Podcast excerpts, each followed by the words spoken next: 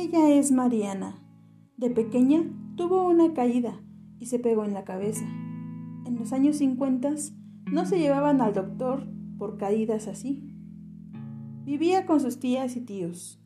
Con el tiempo, a raíz de su caída, comenzó con ataques de epilepsia. En esos años, era casi una vergüenza tener un miembro de la familia así. Casi siempre vivió escondida o castigada. Si llegaban visitas, el closet era el mejor lugar para ocultarla.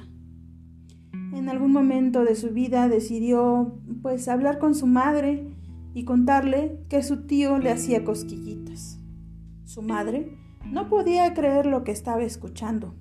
Jamás dudó de su hermano. Por fortuna se mudaron a la Ciudad de México, así que pues la convivencia con su violador fue esporádica. En algún momento se volvió a mencionar pues como secreto a voces, pero nunca se confrontó al tío. Un año antes de la muerte de Mariana, su tío seguía llamándole, llamándole por teléfono. ¿Cómo se atreve a marcar?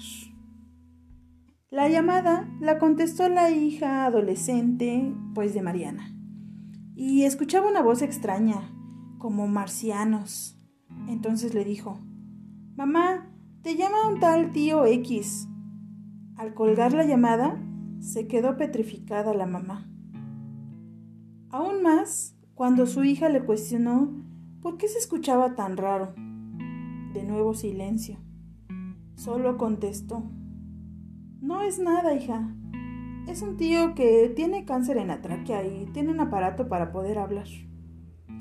Han pasado 15 años de la muerte de Mariana y ese secreto de familia, al callarlo, se convirtió en un secreto a voces y se continuó por más de 15 años haciendo eco.